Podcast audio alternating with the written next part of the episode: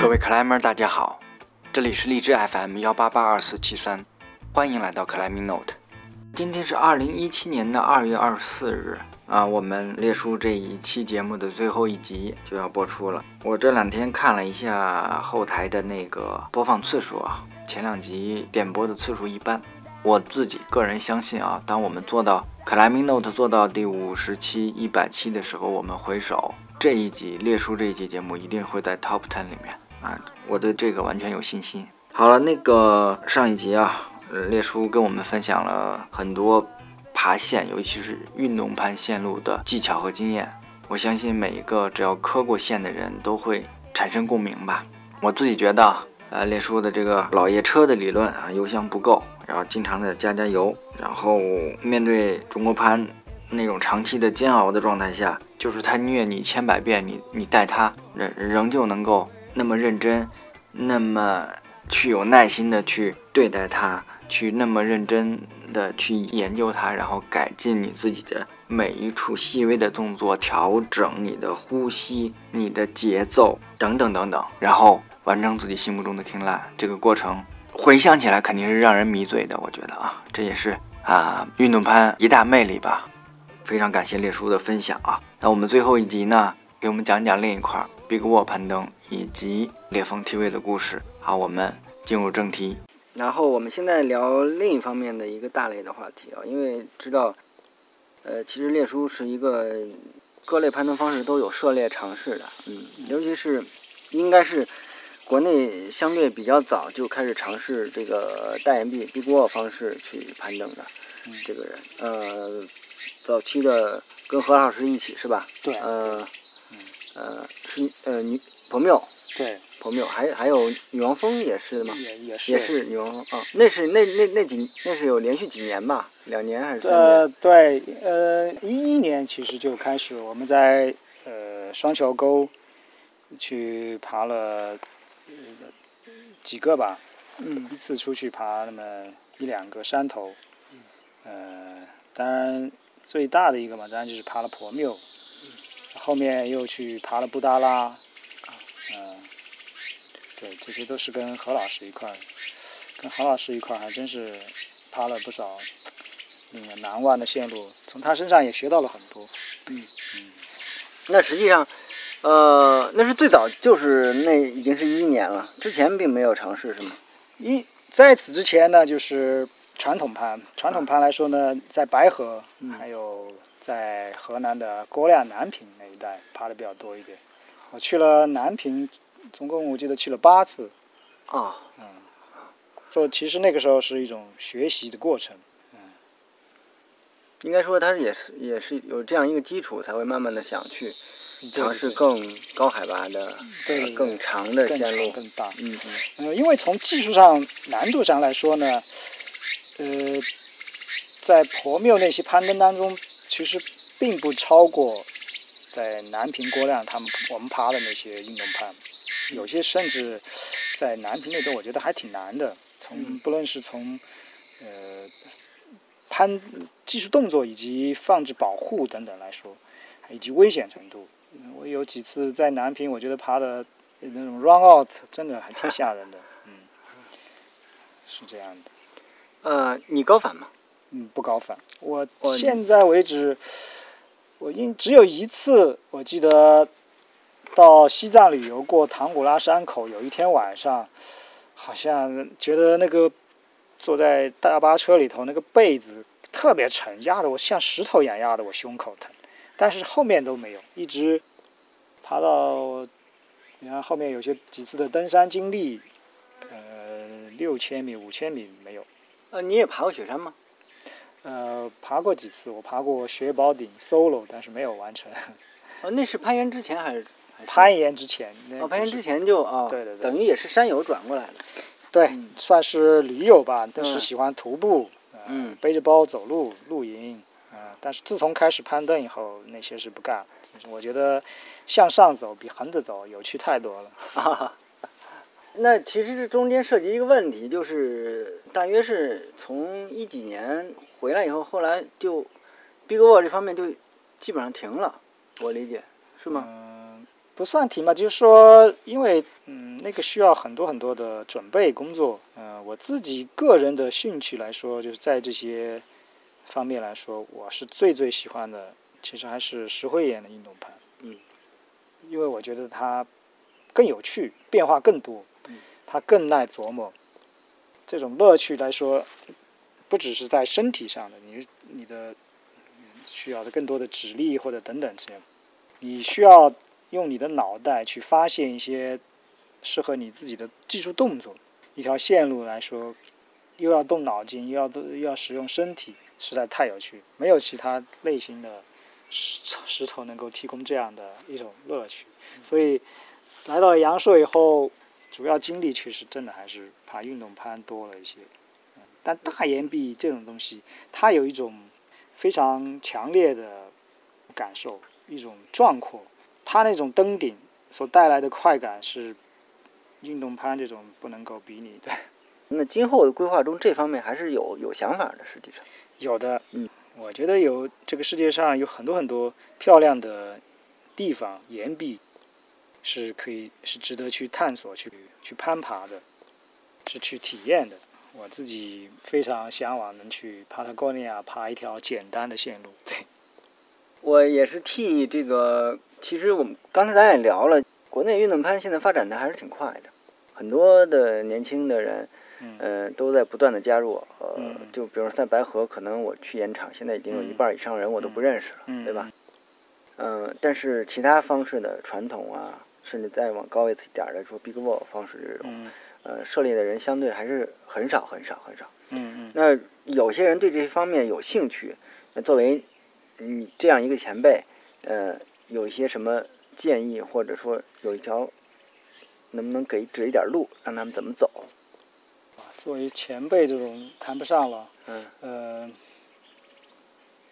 我觉得你有兴趣，你就会去学习。你，以这种攀登，它是需要很多大量的尝试，它是一种经验累积的过程。那么这种，同时呢，它是伴有更大的风险。那么，在这样一种东西呢，你就是用老话来说，就是摸着石头过河。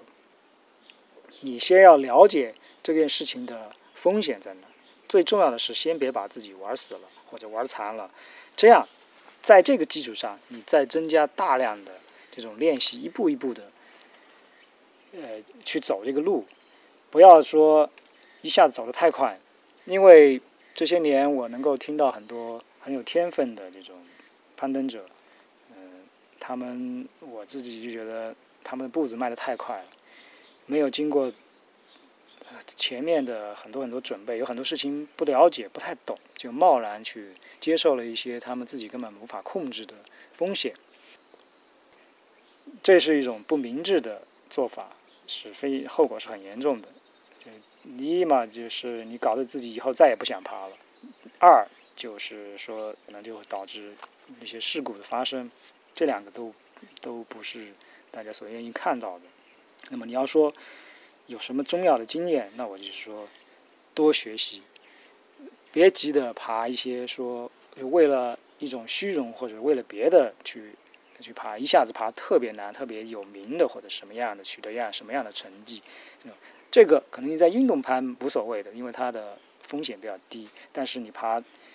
去登山、去爬大岩壁什么，它有很多很多自然的风险在里边。这种因素是你人力无法控制，你只你能了，你只能做的就是了解它，避开它。嗯，那么这个是我觉得你真正要想要干、去玩这个，所要把这件事情记在心里头的，要有这个风险的概念。你要知道自己是处于一个什么样的环境，承担了。什么样的一种风险，你能否应付它？嗯，好，我这个我理解了，还是真的是要不能茫然的，这个东西不是说干就好了，还是一定要先琢磨琢磨，是吧？要研究研究。是的，最好的呢，当然是有有老师带着你，对，说有有经验丰富的人去带着你。但是很多时候，你可能说，哎，我身边都没有这样的人，我怎么样的开始呢？那我觉得，因为现在资讯很发达，从网上有可以有更多更多的借鉴和学习，特别是国外的你看人家的那种攀登报告，你可以学习到很多很多的呃东西。你只要愿意去看，总是有的。这可比我们当年呃要学这个方便太多了。我记得那个时候这样的资料是非常少的。我们在呃在商业论坛那个时候，M.H. 啊王卓，他们都进行了很多翻译了很多国外的这样的一些资料。这个时候，这个我们都是从那样的地方学到了很多。嗯，那么当没有老师带的时候，你可能会慢一点，嗯，但是这样的学习的过程是不可避免的，也是需要的。你可以从最最基础的一点一点的学习，学习怎么样放保护，怎么样做保护站，在什么样的情况下是安全的，就是你真正的是了解它，而并不是说听某一个有名的人他怎么怎么样说的，因为一个保护站或者什么样安不安全，这个东西是相对的。比方说一个保护站，它不需要说绝对绝对的安全，它只要足够安全就可以了。但这种呢，就在不同的情形下有可以需要做出不同的取舍，因为你花了太多的时间待在这儿，它就会导致你整个攀登过程延长。比方说你天黑了还没下来，你又没有带头灯，那么它就你就会陷入另外一种危险的境地。它的原因可能就是在你在前面做了一些不需要干的事情，啊，爬得太慢或者做跑步站做得太认真太好，或者是说整个风险来说，嗯它是一种。需要需要整体来看待的事情。那么你要你要做的事情是仔细的了解，真正的了解它为什么要这么干，它干的好处是什么，它的坏处是什么。你真正了解它，那么到你实际需要的时候，你就会做出一种取舍。这种取舍的最终目的是降低你整个活动的风险值。但我因为我看到很多的讨论，他们真的是照本宣科，哎，我们应该这么这么这么样干，这样才是最安全的。但是实际上，它有其他的坏处，他们就忽略了。就是我刚才举的例子，就是说这个时保护站你间的特别好，嗯但是它其实没有必要。嗯，你嗯，比方说一个挂片那么那么结实的地方，你没有必要说把自己身上挂那么三四个，对吧？嗯这就是这样。我们最后一部分吧，我们聊一聊视野。列叔，这个因为最早那个时候，我记得列叔就比较爱记录东西，啊，我印象特别深，Traveler 八，嗯，对吧？那个是个呃点儿 net 啊，那时候还在北京，白河地下小广播，对。然后攀登事故网，还有什么？我 Traveler Traveler 八上面记录，呃，Traveler 八呢，本身其实是一个做旅游的，因为那个时候我的工作呢是做旅游指南，那么建了一个服务器，呃，借工作之便呢，就把一些我攀登来说一些兴趣的东西放了上面。我本身呢也是喜欢到去收集一些资料，去做一些研究，或者是看国外的东西吧。那么看多了以后呢，当然是觉得有些有用的东西放出来跟大家分享，所以就做了这一些。攀登事故网也是这样的，因为刚开始学习，嗯，传统攀的时候，我感觉那东西非常危险，你又不知道危险在哪儿。那么最直接的话，你就是看看人家的事故是怎么样发生的，他们为什么，他们犯了什么样的错误，那我不去犯这样的错误，那就好了。所以呢，我就去看国外的这些事故，然后看得多嘛，当然我觉得这个也是挺有用的，跟大家分享一下，所以就建了这么一个一个网站。现在呢，呃，这些东西还在，搬到了呃盗版原一九那个服务器上，嗯，那里还有个入口，嗯还是嗯可以找到。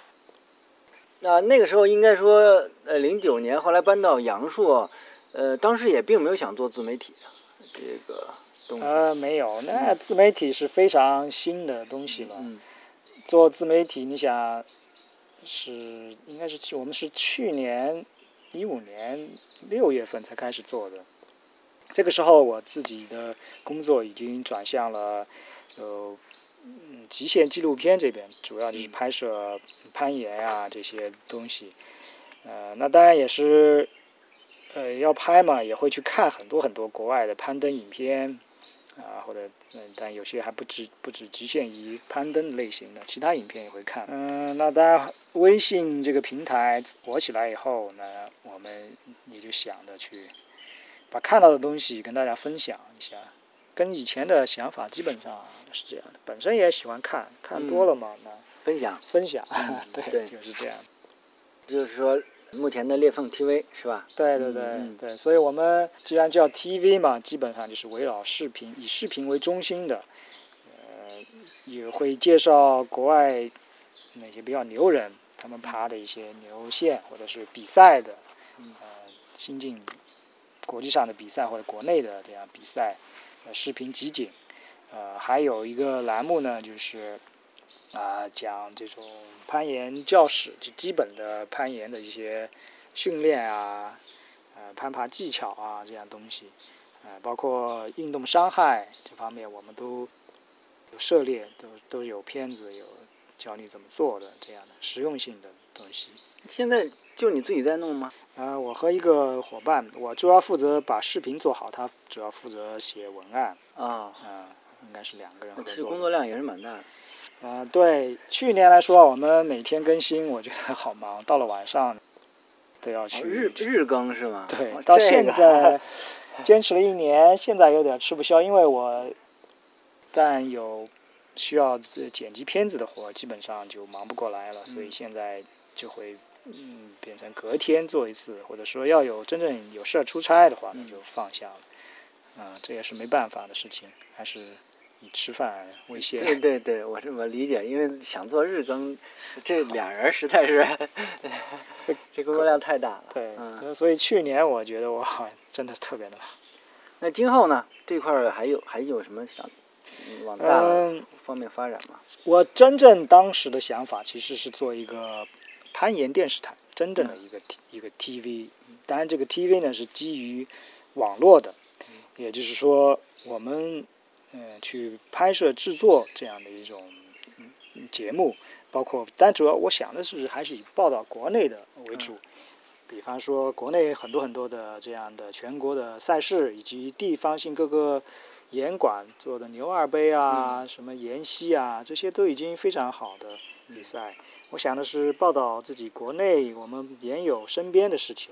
我介绍的牛人，目前来说都主要还是以国外的为主，但我觉得我们身边也有很多很多呃爬得挺好的人，我们要去去拍摄、去记记录他们。这个是我最初的想法，但这个想法呢，呃，说白了，呃，需要需要人员和资金的这种支持。那么目前来说呢，是还没有，所以只是一个想法藏在心里头。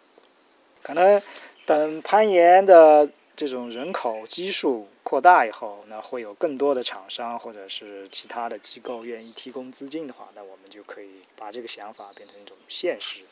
嗯，就是真正的去组织一个团队，去去专业的对拍摄报道对、嗯这样的，然后我们可以有这种广告收入、厂商这种介入，做这样一个平台，大家的交流或者线上线下的交流，但这些都是想法，所以嗯。暂时还没有实现吧，那我就先搁在那这个呃纪录片拍摄方面呢，因为我印象还是比较深的，从那个呃布达拉开始是吧？嗯。嗯布达拉之前，其实就有拍了不少了。嗯嗯，对，纪录片拍摄现在是我的一个主业，嗯那么主要 干的就是这个吧，呃，拍呃拍攀岩为主，还有拍这种远征的活动。